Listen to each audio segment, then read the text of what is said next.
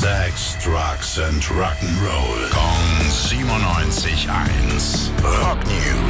Guten Morgen, mein liebster Tim, was gibt's Neues? Oh, es geht um die Frage, kommt deine große Liebe nochmal auf die Bühne, mein Echt? lieber Billy? Ja, David Coverdale, der hat erzählt, wie es mit der Abschiedstour weitergehen soll Ja. von Whitesnake. Die stand ja nicht so richtig unter einem guten Stern. 2020 sollte sie losgehen, dann kam Corona.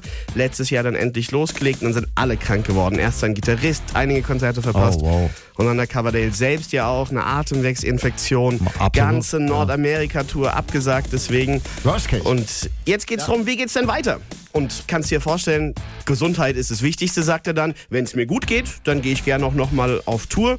Habe aber im Moment auch schon wieder eine Schulterverletzung. Ach du Deswegen lieber Gott. Ist ja auch schon guter 71 der Mann, aber er sagt, er fühlt sich gar nicht alt dabei. Sagt, mit 20 dachte ich, 25 ist uralt, da ist man kurz vorm Ende. Und jetzt fühle ich mich irgendwie doch noch jung. Ich habe Pläne für die nächsten drei Ja. bis fünf Jahre. Ich will neue Songs aufnehmen. Ja, und ich will auch wieder auf die Bühne. Also mach dir, mach dir Hoffnung, da geht schon noch was. Habe ich doch mit ihm alle- alles besprochen. Das, das weiß ich doch schon. Tut mir so. leid, dass ich es Macht ja noch mal nichts, erzähle, Ja, aber ja. du wolltest es nur noch mal bestätigen. Also wir freuen uns natürlich, dass das äh, wieder so passieren wird mit dem Coverdale auch. Ossi kommt ja auch wieder zurück. Haben Wir auch drücken die Daumen, ja. ja, Rock hält eben jung.